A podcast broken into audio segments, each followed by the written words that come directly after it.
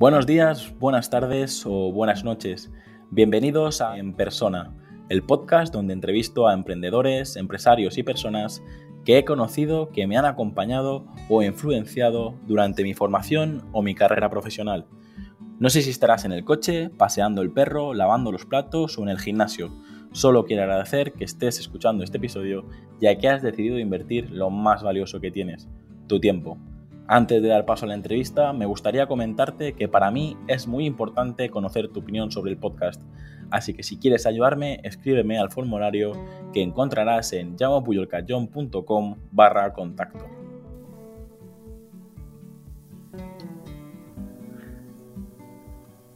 Bueno, César, ¿cómo estás? Muy bien. Si quieres, empezamos por la primera pregunta. Venga, vamos adelante. ¿Qué libro recomendarías y en qué formato te gusta leer? Bueno, yo soy muy clásico, ¿eh? A mí me gusta leer en formato impreso.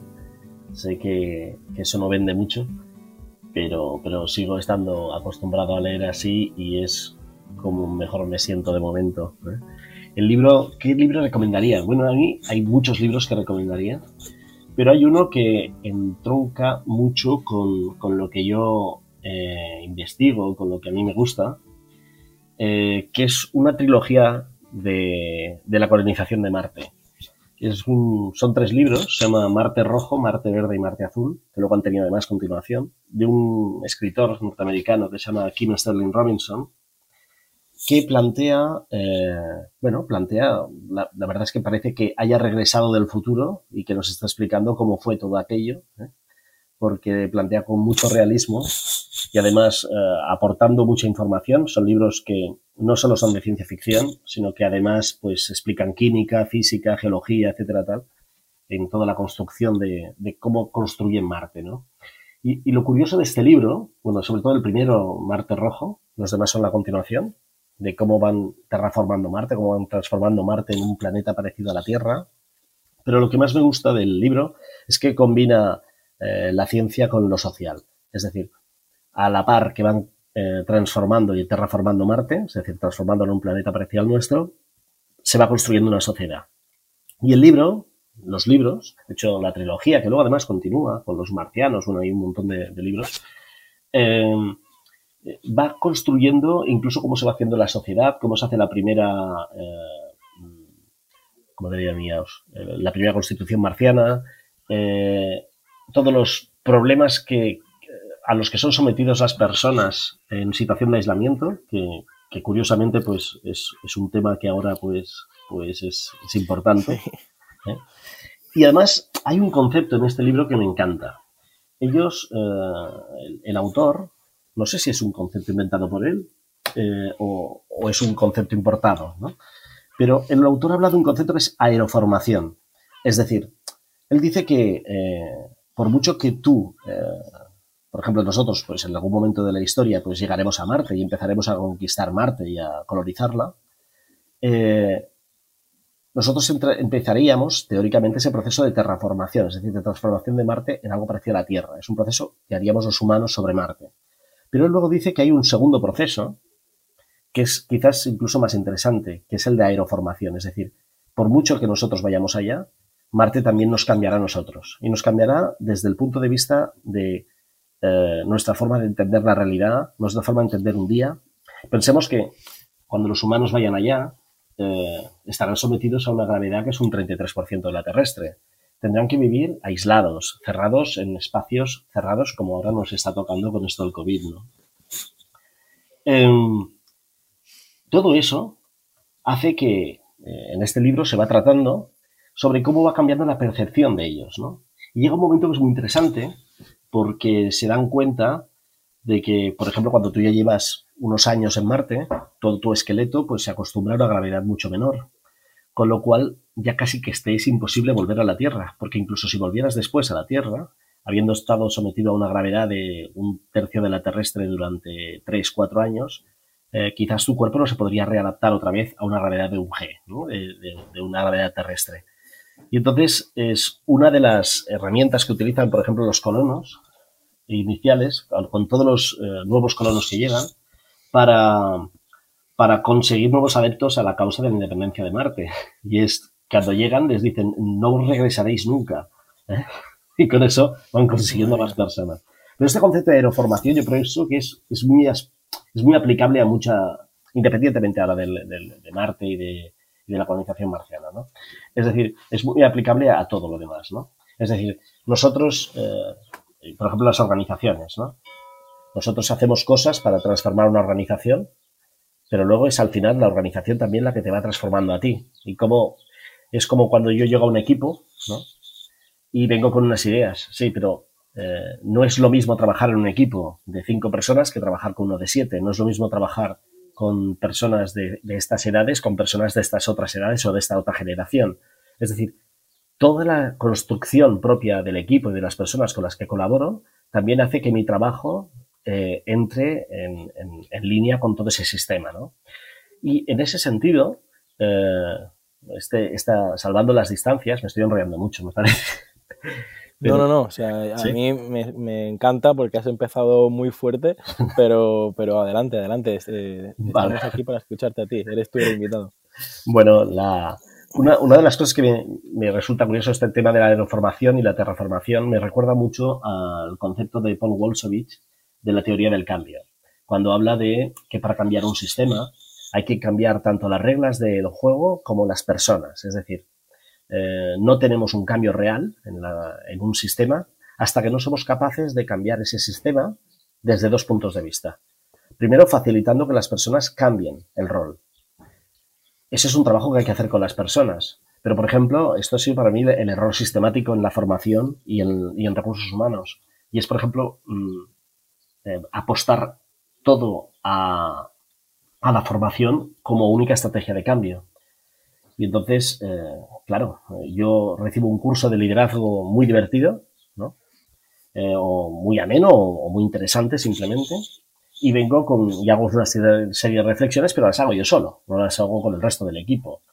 Ahora, cuando yo regreso al puesto de trabajo, lo que viene es frustración de expectativas.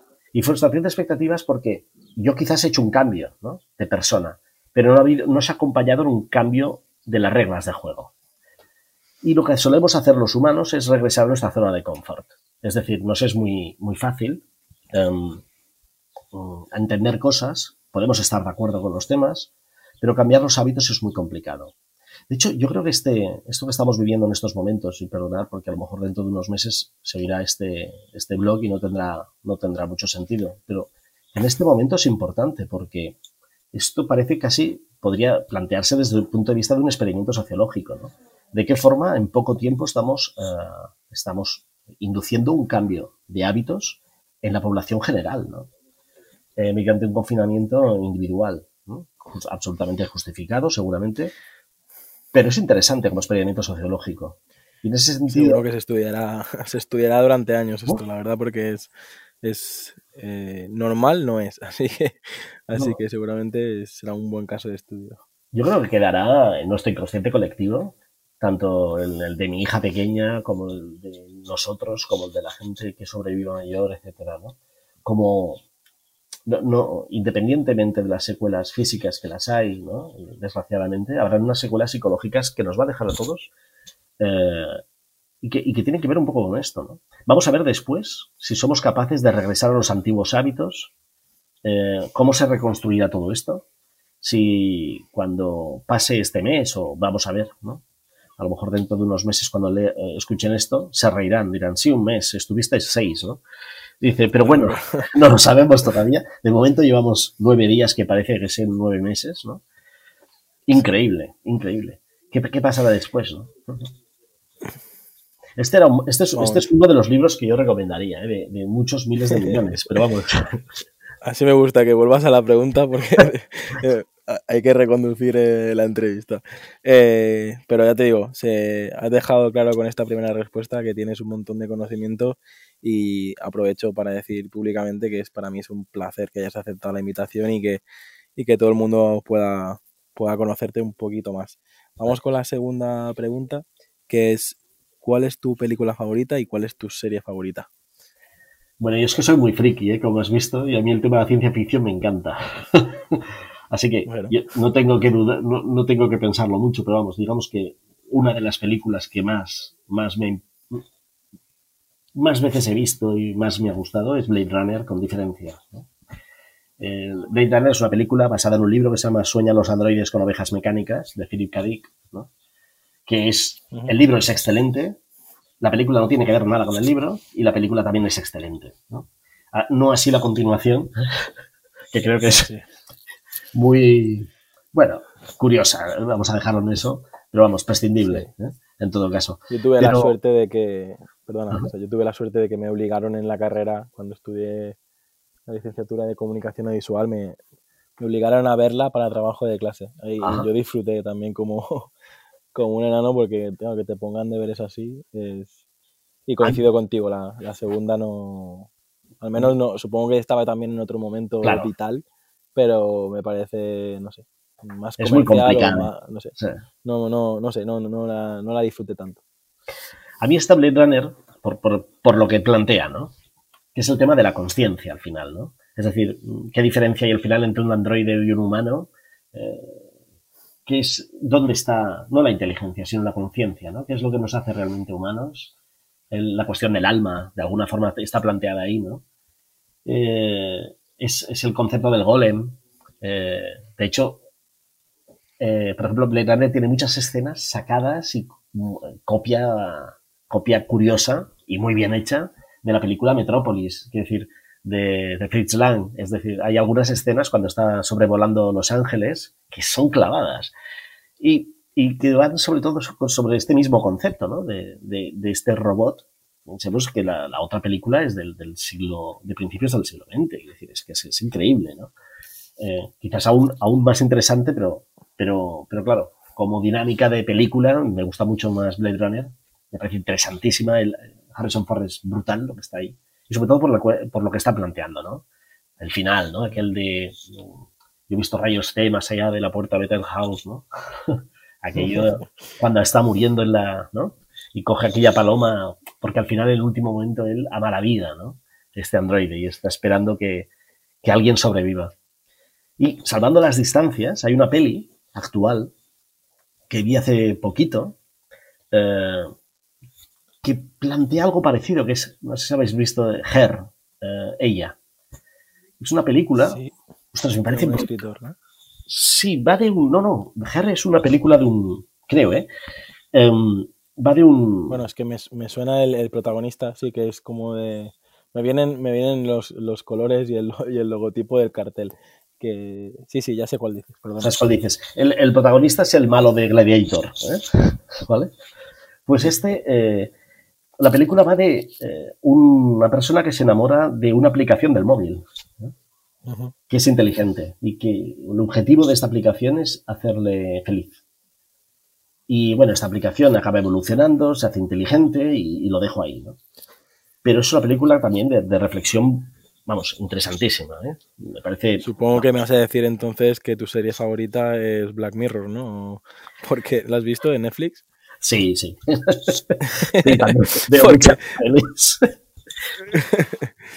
pero bueno, la serie es mucho más cutre la que me gusta. O sea, pero, pero voy a ser sincero.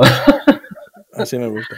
Mira, a mí la, la serie sí que, que, he visto quizás más veces y más me ha gustado es la de Battlestar Galactica del 2004.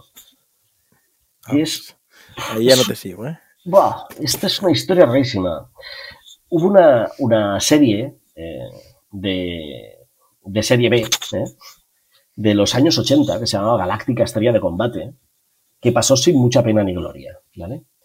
Pero en los años, eh, en el año 2003, creo, sí, recogen la idea y hacen una serie que después de, de Star Trek como ópera galáctica. Yo creo que es la segunda ópera galáctica más, más grande. Son cuatro temporadas eh, brutales, brutales. Y que van sobre, sobre una civilización perdida humana eh, que, consigue sobrevivir y funda una especie, especie de sistema solar con muchos planetas en los que viven diferentes... Y al final se rebelan las máquinas contra el hombre y eh, genera una guerra termonuclear. Eh, son cuatro temporadas y estoy explicando el primer capítulo, quiere decir que tampoco no estoy haciendo mucho spoiler. ¿eh? Y bueno, pero sí que dejas claro los temas que, más te gustan porque todo va un poco relacionado. ¿eh? La verdad es que no sé cómo acabé estudiando psicología. pero bueno. Pero sí, sí. Algo, algo que seguro que te ayuda a todo esto. Sí, bueno, de hecho, en esta, esta serie mm, es mucho también lo mismo, ¿no? Es una, al final eh, queda una nave espacial con unos humanos que vagan por la galaxia y que tienen que sobrevivir para intentar buscar un planeta llamado Tierra. Y esta es la, historia de la, de la, película. Y van siendo amenazados por, por estos, eh, estas máquinas que crearon ellos, que quieren su extinción. Pero bueno, es toda una historia muy larga, muy, muy, eh, es un thriller muy psicológico, de hecho. ¿eh? Tiene poco de marcianitos y mucho de, de, análisis también. Pues si me dejas, eh, César, te, voy a decir que mi película favorita es Wally. Y no sé si conoces las películas de Pixar, pero bueno, yo me especialicé un poquito también en temas de 3D y tal. Y no sé, si no has visto Wally, te la, te la recomiendo. Es la del robotito este, ¿no? Sí, me tiene ah, enamorado. Brutal, brutal, brutal. Qué peliculón. La verdad es que la, capacidad que tienen con animación de, de contar cualquier historia es, brutal, Bueno, vamos a, ir a la tercera pregunta. Eh, ¿Qué lugar te gustaría visitar y cuál es el mejor lugar donde has estado? Pues a mí, más que un lugar que me gustaría visitar, hay muchos. ¿eh? Eh, he viajado mucho también, ¿eh? Pero sí es cierto que, por ejemplo, me faltan dos o tres países de aquellos para mí claves, ¿no? Que todavía no he visto. Eh, Israel, eh, Egipto, Rusia, no he estado ahí. Pero a mí más que ir ahí, si ahora me pudiese viajar, que no estuviese confinado aquí, vamos a ver, dicho de otra forma, ¿qué es lo que haces cuando te pones unas gafas de VR? ¿A qué lugar vas, no? Pues me gustaría regresar a Australia. A mí me gustaría regresar a Australia. Me muero de ganas por volver otra vez a Australia y por ver otra vez el eh, Rock, lo que es el Ururu, el, templo de esta montaña sagrada que hay en el centro de Australia para los aborígenes. Yo, y por eso creo que contesto casi las dos preguntas, porque creo que es el mejor lugar donde he estado. No, no es quizás el mejor lugar, eso es cierto, pero es el lugar que, con el que me siento más eh, atado emocionalmente. Australia ya desde muy pequeñito, no sé por qué. Eh, no sé, es que además es una cosa bastante rara. Me acuerdo que ya mi madre de pequeño le hacía bordar eh, la bandera australiana en mis jerseys y cosas de estas. No te sé decir por qué, pero ya empezó con seis o siete años. Y me acuerdo que cuando llegué a Australia la sensación no, se, no fue de, de, llegar a un país, sino de regresar a un sitio. ¿no? O sea, era como reencontrarme con, cosas que ya conocía mucho. Y tenía además la, sensación de que me iba a decepcionar. O sea, me gustaba tanto que dije, seguramente me decepcionará. Y al revés. O sea, me enganchó mucho más. Lo, lo recomiendo a todo el mundo. Vamos. Creo que es. A veces pasa eso, que te pones expectativas tan altas que, que luego te vas desilusionando, pero, pero veo que en tu caso, no sé, algo mágico hay ahí, ¿eh? que, si de tan pequeño ya estabas conectado a, ese lugar, creo que tendrás que estudiarlo, ¿eh? a ver si hay algo detrás de todo esto. Vamos, regresar, me encantaría regresar a México, parece un país precioso, increíble. Eh, yo, la primera vez que fui a México, eh, me pareció un milagro que que, pudiese hablar con unas personas eh, de una cultura tan diferente a la nuestra, tan absolutamente diferente a la nuestra, y, ahí entendí el, regalo de, lo que es la lengua, ¿no? las, palabras, ¿no? Y que en este caso, pues por ejemplo, pues pertenecemos también a, una comunidad iberoamericana muy, muy fuerte, ¿no? Que no te das cuenta hasta que vas a Argentina o a, Colombia, ¿no? Y ves cómo, cómo te quieren ahí, ¿no? y muchas veces también como aquí pues eh, no, no, no, nos, no, somos recíprocos con ese cariño que, que, nos muestran ellos desde allá, ¿no? Pero yo te digo, eh, también me, me, encantaría regresar a México, sobre todo a la parte central y el Pacífico, que es lo que me gusta. No, no he estado en el Yucatán, eh, ni, creo que vaya a ir, pero, ya vamos a ser las cuatro, no, tres cuartos. pues, eh, y, Argentina también, otro país que me encantaría regresar. Regresar otra vez, te recomiendo, vamos. Supongo que todos estos lugares también eh, van unidos a algunos retos que tienes todavía por cumplir y la siguiente pregunta precisamente es esta, es decir, eh, ¿de qué te sientes más orgulloso de haber conseguido y qué retos todavía tienes pendiente de cumplir? Bueno, vamos a ver. Es difícil ¿eh? esta pregunta. Eh, ¿De qué me siento más orgulloso de haber conseguido? Vale. Yo, más que orgulloso, me siento agradecido. Ah, agradecido a, las empresas, especialmente administraciones públicas, y a las personas con las que he podido trabajar, emprendedores, básicamente. Es decir, yo recuerdo cuando, cuando hubo la, crisis anterior económica, eh, que una de las cosas que me mantenió vivo y íntegro, creo, y, sobre todo con la cabeza en su sitio, fue un programa que desarrollé para Barcelona Activa que se llamaba Entrenate Emprendra, eh, Entrenate para Emprender, ¿no? en el que cogía personas que estaban pasando una situación económica muy difícil y intentaba aportarles lo que podía para ayudarles a eh, conocerse un poquito mejor a sí mismas y generar algún proyecto profesional que tuviese sentido en el largo plazo, ¿no? en el medio largo plazo. Es decir, más que intentar que montasen empresas, que no me interesaba absolutamente nada, eh, era ayudarlos a reconducir la vida profesional. Y si como consecuencia de esto, pues al final tenían que montar una empresa o trabajar para otros o ser autónomos o ser funcionarios, pues para mí mientras estuviesen identificando cuál era su misión y qué tenían que hacer, y estuviesen devolviendo a la sociedad lo mejor de sí mismos desde donde fuera, yo creo que estaba, estaba bien eh, planteado. Hice 104 ediciones de este programa, que duró un mes, en diferentes agencias de desarrollo, sí, durante casi 10 años.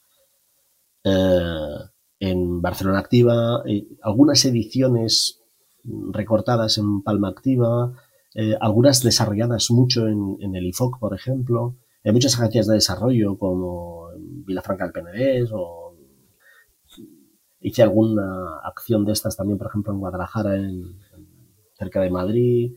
Eh, hicimos algo parecido también en Cuernavaca, en México. Eh, en Colombia estuve haciendo también algunas formaciones. Em, pero, pero ya digo, más, más que, que orgulloso, estoy agradecido a, lo que me aportó toda esa gente durante estos años, eh, lo que me ayudaron a mí a, relativizar lo que estaba viviendo en la crisis económica. Y, ya digo, más que orgulloso, estoy agradecidísimo, agradecidísimo, agradecidísimo. Esto es lo que... ¿Y retos, que, retos pendientes que, que nos puedas contar? ¿Tienes alguno? que se puedan contar. claro, hombre, pues... tampoco tienes que hacer spoiler. vale, vale. Bueno, a mí, eh, y ahora, digamos que los últimos dos años, sobre todo, he conseguido reconciliarme un poco conmigo mismo y creo, creo que estoy empezando a saber dónde aporto valor. Creo. ¿Eh?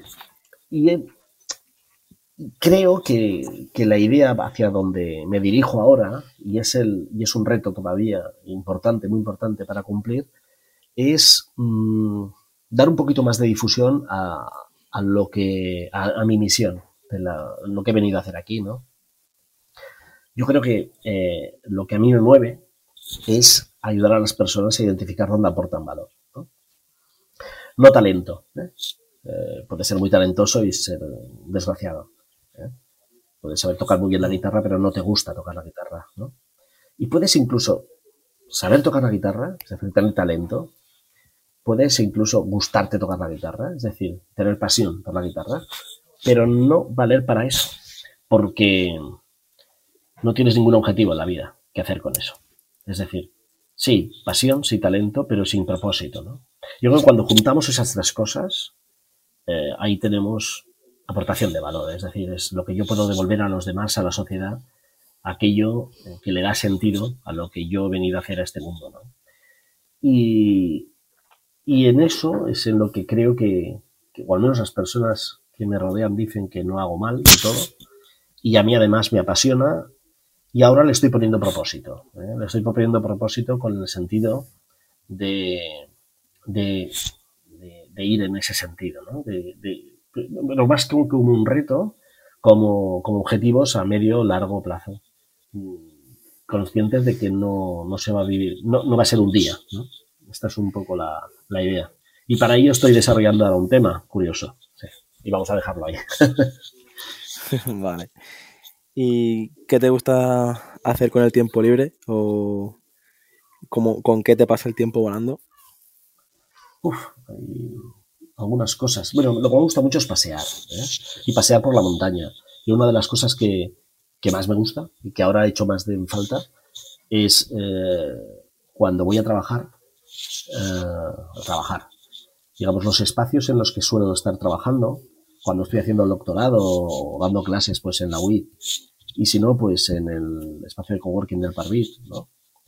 Eh, cuando no estoy dando cursos en casa de un cliente, que es, que es muy, muy raro, ¿eh? es decir, pero vamos, los pocos espacios que tengo que hacer de desarrollo o de acción comercial, que es cuando puedo permitirme el lujo de, de, estar en un lugar físico más allá de cuatro horas seguidas, lo que suelo hacer mucho es pasear por los alrededores de la Universidad de las Islas Baleares.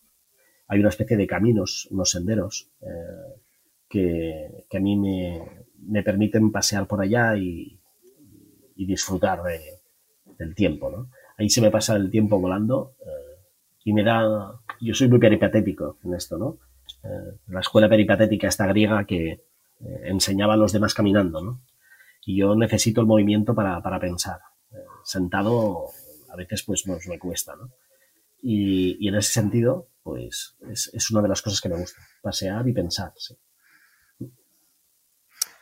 Vamos con la siguiente pregunta que es, bueno, es un poco conflictiva a veces, pero uh, yo creo que tú lo tendrás claro. Y es, ¿cuál es tu mayor virtud y cuál es tu mayor defecto? Mira, en cuanto a la virtud, yo diría, más, más de lo que yo diría, lo que dice la gente, ¿no? Y yo creo que, que, soy bueno dinamizando socialmente a la gente. Es decir, cogiendo a un grupo de 100 personas y estar yo delante y ponerlos a hacer cosas, esto a mí es una cosa que se me da con bastante facilidad y además me gusta hacerlo. ¿eh? Y además creo que soy capaz de generar complicidades entre ellos y hacer este tipo de cosas. ¿no? Entonces, yo creo que tengo esa capacidad de transmisión, de liderazgo, sobre todo, y de dinamización de las personas. ¿no? Eh, es algo que creo que muchos de, de, las personas con las que colaboro, clientes, eh, proveedores, etcétera, pues valoran de mí. ¿no? Eso yo diría que esa capacidad de, de entusiasmar, de, de, de, ponerle pasión a las cosas, de hacer las cosas apasionadamente, ¿no? Y de dinamizar a la gente, eh, yo creo que, que, sería mi mayor virtud, si tuviese alguna, ¿no? Y en cuanto a mayor defecto, yo creo que hay unos, hay unos cuantos, ¿no? Quizás. Bueno, pero basta eh, que, que, digas uno que no tampoco hay que. Eh, no sé si a veces intento abarcar. Sí. No, pero no sé si intento quizás abarcar demasiado a veces. Eh, meterme en demasiados frentes. Y no sé si a veces pues consigo pues salir victorioso de ello. Eh, también es cierto que, que para, yo, para funcionar bien no puedo estar haciendo solo una cosa. Si hago solo una cosa, la hago y la hago mal. Debo hacer varias para que mínimamente las haga decentemente. Entonces, pues, pero creo que eso a veces pues es un, puede ser una, un, un problema. Uh. ¿Qué vicio tienes que, que nos puedas confesar? Eh, hay gente que dice el chocolate, hay gente que dice el café, la cerveza, es decir, eh, tampoco es un vicio público, ¿eh? no, hay que asustar a nadie. El chocolate. El chocolate, yo quiero al chocolate y el chocolate me quiere a mí, como decía el Odindo Poirón, y se me queda ahí enganchado. ¿Pero eres no, no. de una pastillita o de la tableta entera? No, no, no, no, no, es el chocolate, no. No, no es el chocolate. Me gusta el chocolate, me gusta un montón. Ah, vale, vale, estás quedando conmigo, vale. No, sí. Mira, si un vicio así eh, triste, pero bueno, me, gusta, por ejemplo, eh, pipas de calabaza y el, y el zumo de tomate. No te sé decir por qué, pero son dos cosas que, que para mí son un vicio. ¿no? Porque luego están los típicos, ¿no? Pues, sé, pues el vino, etcétera, tal, que, sí, sí, sí, que nos gusta a todos. Pero yo podría cambiar fácilmente un vaso de vino por, por, un, por un zumo de tomate, fíjate. No sé, yo creo que hay alguna enzima que no sintetiza bien y que de alguna forma, pues, pues mi cuerpo suple con el tomate, no, no te sé decir. ¿Qué canción, en un momento de, bajón, ¿qué, canción te pondrías a tope para, para animarte? Vale, esta la tengo clarísima. Esta es Going Home de, de Mark Es una, una, balada eh, de, de, guitarra eléctrica eh, inspirada en música celta de Mark Knopfler, el, guitarrista y cantante y compositor de Dire Straits, en una película que se llama Local Hero, pues hizo la banda sonora y, y hay una canción que si me la he escuchado 10.000 millones de veces, no la habré escuchado ninguna, que es Going Home, regresando a casa, que para mí es excelente, excelente, excelente y que durante toda mi vida me ha acompañado. Sin ninguna duda. Si tuvieras que resumir brevemente eh, qué es para ti la felicidad, ¿qué dirías? ¿Qué sería la felicidad? Mm. Mira, hay un chiste. Yo no sé de chistes, pero este me lo explicó un amigo Supongo lo explicaré ahora, no hará puñetera gracia porque es que no tengo mucha gracia para los chistes. Yo ya me he reído, así que da igual.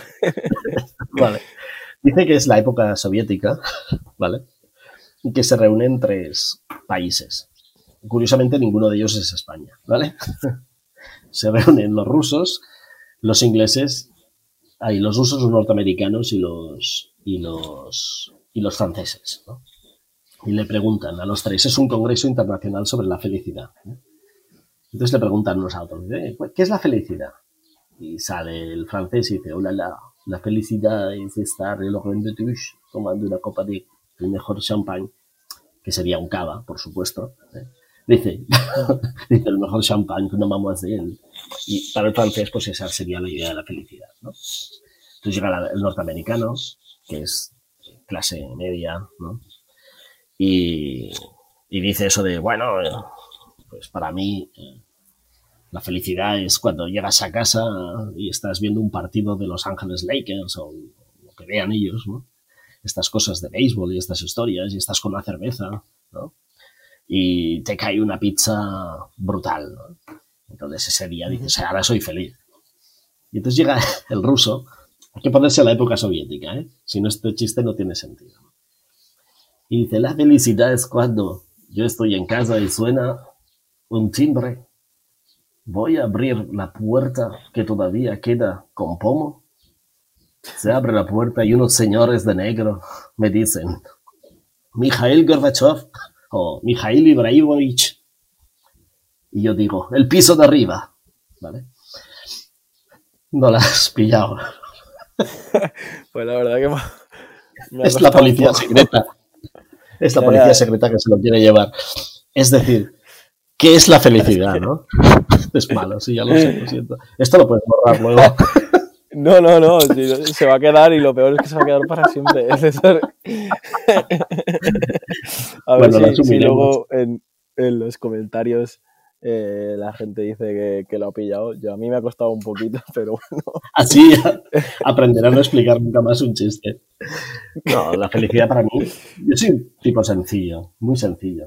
No, tengo eh, grandes aspiraciones. Pero vamos, si me imagino que la felicidad, pues, es coger un yacht de madera pequeñito, irte a la bahía de Palma y estar viendo un atardecer, por ejemplo, con una panada y y con un vino de, de reggae. Sí, yo con eso soy feliz. César, si tuvieras la oportunidad de decirle un consejo a, a César con 8 o 10 años, 8 o 10 años, o sea, cuando eras pequeño, ¿qué le dirías? Sí. Que no renunciara a sus sueños. Nunca. Eh, que se equivocase las veces que hacía falta, pero que fuese siempre fiel a sus propias ideas. Eso es lo que le diría. Muy bien. Y ahora al contrario, si tuvieras la oportunidad de, de enviarle un mensaje a César con 80 años, ¿qué le dirías? Que, que pase lo que pase, sé que intentará hacerlo lo mejor posible. Así que que no se eh, no sé muy bien cómo decirlo en castellano, empedereixi, se, no se arrepienta de nada. Que no se arrepienta de las decisiones que tenga de tomar cuando las tenga de tomar, porque pase lo que pase, estoy seguro que lo hará siempre pensando en hacerlo mejor sin hacer daño. Sí, esto es lo que diría. ¿Y si tuvieras la oportunidad de conocer a, a un famoso o, o sea, personaje público o de conocer a un, antepasado, eh, ¿a quién te gustaría conocer? Vale, mira, mm, sí, yo creo que me gustaría no conocer, sino poder hacer una entrevista en profundidad, poder hacer una, conversación en profundidad con, mi abuelo paterno. Es, un, es una persona, eh, yo mis abuelos eh, vivieron la guerra civil, por supuesto, y murieron cuando yo era muy pequeño con lo cual tampoco no pude, no pude conocerlos bien. Y hay cosas, hay, hay elementos de la historia familiar que, no tengo, que no tengo muy claros porque, bueno, por la situación que, fue, ¿no? Por no poder. Entonces me gustaría, pues, por ejemplo, poderme entrevistar en profundidad con mi abuelo y con mi abuela paternos, a los que apenas conocí. A estos me gustaría poder hablar con ellos, entender eh, por qué se comportan o por qué funcionaron como funcionaron, por qué se comportaron como se comportaron, eh, qué les llevó, ¿no? qué aprendieron de todo aquello. Me hubiera gustado pues poder eh, tener una relación un pelín, bueno, no, un, poco más eh, intensa, conocernos un poco mejor, ¿no? Y entonces, esto, ¿ves? Pues me gustaría, me gustaría poder llegarlos a conocer, ¿no? Yo, esto sí que me interesaría. personas famosas, pues la verdad es que, eh, hombre, si se pudiese, ¿no? Conocer, si pudieses tener una, una, una, llamada, pues me gustaría hablar con el Dalai Lama, por ejemplo, ¿no? Es una persona.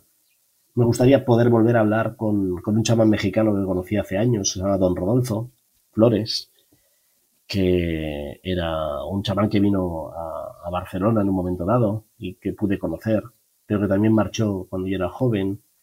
Eh, con algunas personas de luz, ¿no? Que, ves que, que, de, alguna forma pues, pues irradian esa, esa inteligencia, esa lucidez, ¿no?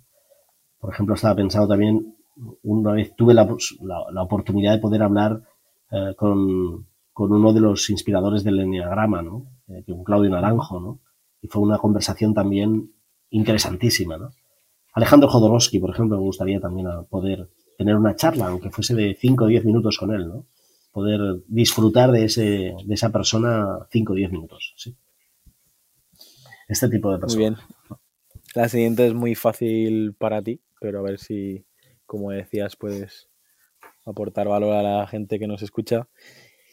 ¿Qué es emprender para ti y, y por qué recomiendas o por qué no recomiendas emprender? Vale. Bueno, fíjate que además estoy haciendo la tesis doctoral sobre esto. Sí, sí, e-, eso te iba a decir. Intenta, intenta, intentan hacer una tesis ahora. No, no, para nada, para nada. no, la idea. Como tienes tanto conocimiento, digo, a lo mejor, a lo mejor nos quedamos todo, todo el mes hablando de esto. Porque a los dos nos ha pasado. Estamos aquí encerrados, no hay nada más que hacer. Total. ya te digo. No, pues, mira, ¿qué es emprender para, para mí?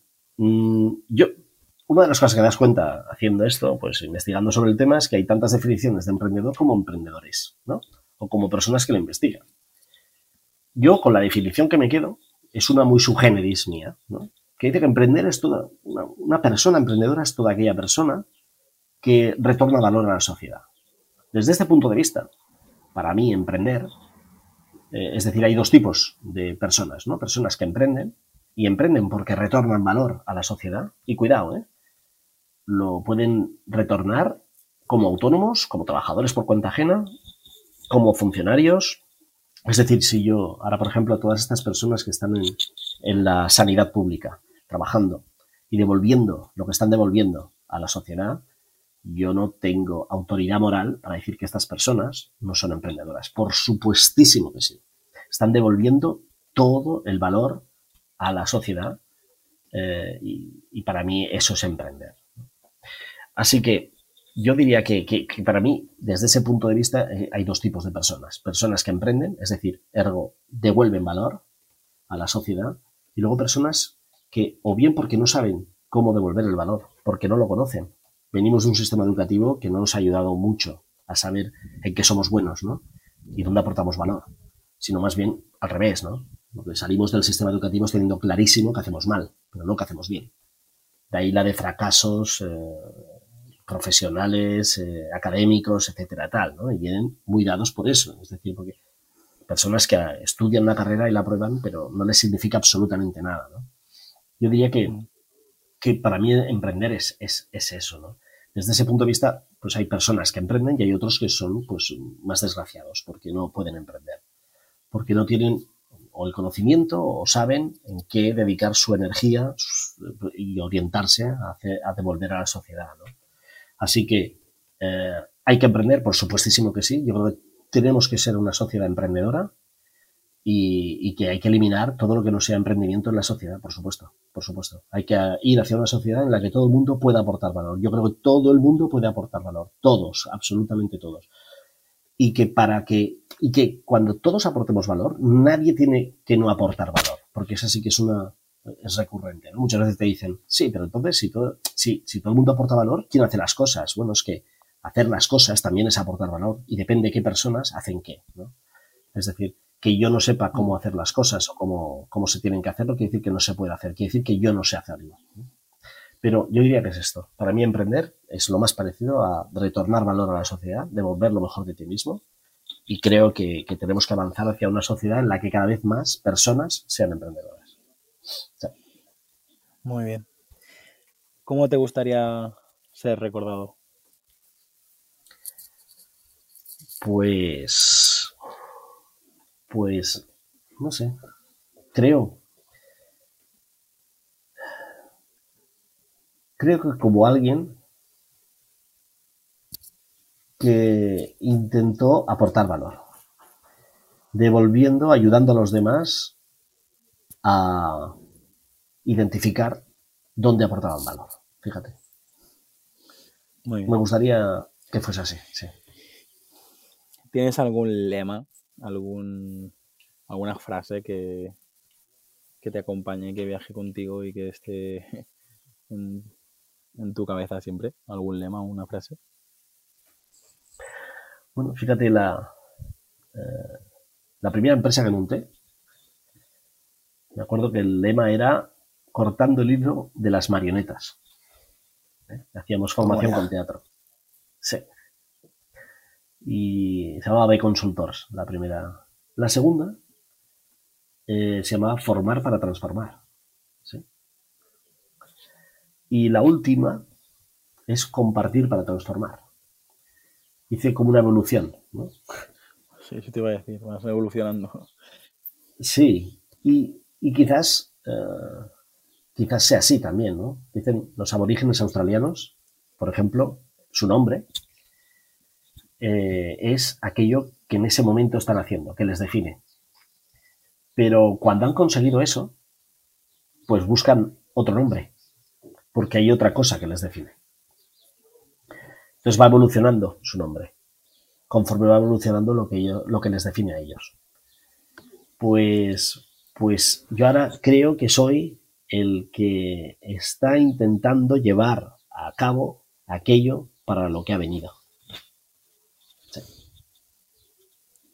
Muy bien, César. Pues hemos terminado todas las preguntas y esta última pregunta eh, es la que le dejo al invitado pues que nos comente si tiene una historia más que, contar, si quiere promocionar ah, algo en concreto, un libro, ahí han pasado directores de cine, han pasado todo tipo, todo tipo de invitados. En, tu caso, eh, ¿nos quieres comentar algo más? ¿Tienes algo que, que promocionar? ¿Dónde te podemos encontrar? Bueno, eh, me podéis encontrar en LinkedIn, sobre todo, que estoy muy activo. Eh, luego está la web donde, la empresa donde yo monto mis temas, que es eh, la de motivapedia.com. Hay cuatro libros publicados en Amazon, míos, que describen un poco las cosas que he ido haciendo, desde cuando estuve en los campos de refugiados en Bosnia, en la guerra serbo-bosnia, hasta después, pues, el método Tangram, el coworking, compartir para crecer y el último libro, el Prepárate para emprender. Em, pero, en, qué, ¿en qué estoy? ¿Qué me gustaría promocionar? Bueno, estoy a punto de, lanzar un proyecto formativo eh, dirigido a que la gente se conozca a sí misma, basado en la vida y obra de Ramón Llull. Y, y, en ello estoy, en ello estoy. Es algo que saldrá seguramente eh, hacia mayo, junio, y es un proyecto formativo de raíz eh, enteramente mallorquina, y sobre todo, para mí, revitalizar la figura de, uno de, las, de, las, de los pensadores humanistas más importantes de la historia de la humanidad. Eh, una figura que yo creo que no, no, no, no conocemos suficientemente y que está a la altura de, Leonardo da Vinci eh, y de tantos otros. Pero además, una figura anterior, estamos hablando de 1200, de una persona eh, que escribió infinidad de libros Creo que, creo que es una de las primeras personas que utiliza una lengua que no sea el latín para hablar de ciencia. Eh, y que es una figura que, insisto, creo que, tendría que tener un papel mucho más relevante en la, en la sociedad y en la cultura mallorquina en general, y por supuesto universal. Y desde ese punto, y intentando hacerlo pues más ameno posible, pues la idea es eh, es generar un, espacio formativo, una acción formativa eh, que vaya en la línea de a través del legado de algún, de parte del legado de Ramón Llull, poder eh, trabajar aspectos específicos de autoconocimiento y de identificación del propio valor. Esta es un poco lo que me gustaría más que promocionar, ir abriendo boca. Pues, pues, muy bien, César.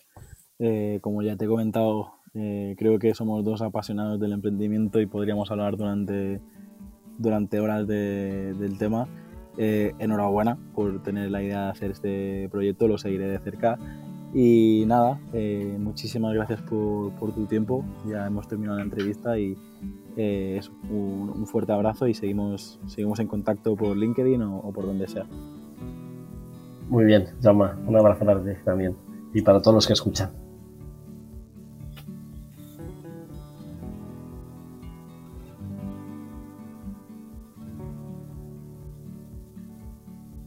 Hasta aquí el episodio de hoy. Si te ha gustado la entrevista, no olvides compartirla en redes sociales y valorar el podcast en iTunes, Evox o Spotify para llegar a mucha más gente. Recuerda, para enviarme tu opinión sobre el podcast, escríbeme al formulario que encontrarás en llamopuyolcanchon.com barra contacto. Encuentra este y todos los demás capítulos en enpersona.com.